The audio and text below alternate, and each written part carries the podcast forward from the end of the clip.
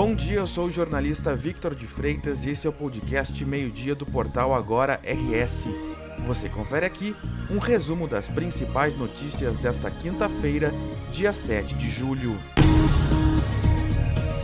A partir desta quinta-feira até o fim de 2022, os postos de combustíveis deverão informar os preços dos combustíveis antes e depois da lei que impôs o teto de 17% no ICMS sobre esses produtos.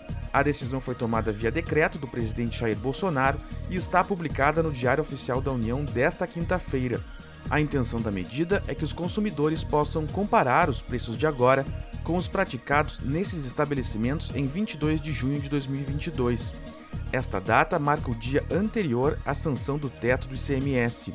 Além dos preços atuais, devem ser informados o valor do ICMS, do PIS/PASEP, do COFINS e do CID. Não há previsão de punições aos revendedores que não cumprirem a determinação. O Rio Grande do Sul registrou mais uma morte por dengue. O total de vítimas, segundo os dados da Secretaria Estadual da Saúde, chega a 61 em 2022. O número de infecções por dengue este ano se aproxima de 50 mil. Outras 5.800 notificações de casos suspeitos estão sendo investigadas. Novo Hamburgo é o município com mais mortes por dengue este ano. São nove mortes. Igrejinha teve seis óbitos e Horizontina cinco. Em Porto Alegre, quatro pessoas morreram. Composições da Transurb tiveram intervalos maiores entre as viagens na manhã desta quinta-feira, no trecho entre as estações Sapucaia do Sul e Unicinos, em São Leopoldo. O motivo é um novo furto de cabos na região. A circulação de trens foi afetada desde as 15 para 7 da manhã e ainda não há previsão de quando o serviço será totalmente restabelecido. O intervalo entre os comboios está em 7 minutos no trecho. O normal é de 5 minutos entre as composições.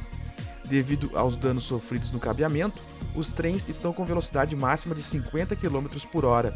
O normal no trecho é entre 70 e 90 km por hora. O primeiro-ministro do Reino Unido, Boris Johnson, renunciou nesta quinta-feira à liderança do Partido Conservador. Como Johnson não renunciou ao cargo de premier, ele permanece no cargo de forma interina até que o Partido Conservador escolha seu sucessor.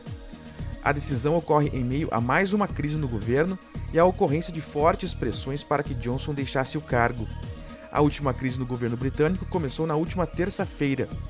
Dois ministros deixaram seus cargos devido a uma insatisfação com o modo com que Johnson conduziu um escândalo envolvendo o deputado do Partido Conservador Chris Pincher. Pincher é acusado de ter apalpado dois homens em um clube privado em Londres. Ele também tem uma série de acusações do mesmo tipo desde 2012. Ainda na terça-feira, um ex-funcionário graduado do Ministério das Relações Exteriores do Reino Unido acusou o gabinete de Boris Johnson de mentir sobre o caso e disse também que Johnson sabia da má conduta de Pincher antes de nomeá-lo para o cargo. Essa não é a primeira crise enfrentada pelo governo de Johnson, que até pouco tempo tinha que lidar com o caso das festas realizadas na sede do governo no período de isolamento da pandemia. Essa série de escândalos provocou o descontentamento de vários parlamentares. Além disso, mais de 50 pessoas, entre ministros e funcionários de alto escalão, anunciaram que deixam seus cargos ainda nesta semana.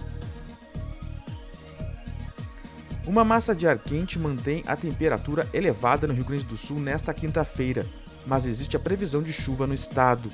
O tempo firme predomina no território gaúcho nesta quinta.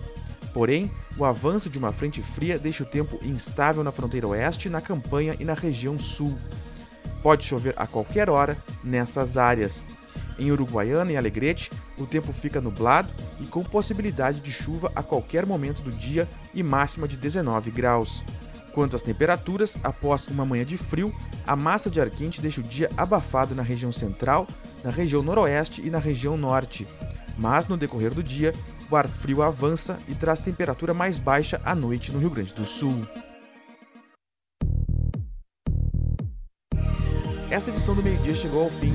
Mantenha-se informado em agora no rs.com. Obrigado pela companhia e até o meio-dia de amanhã.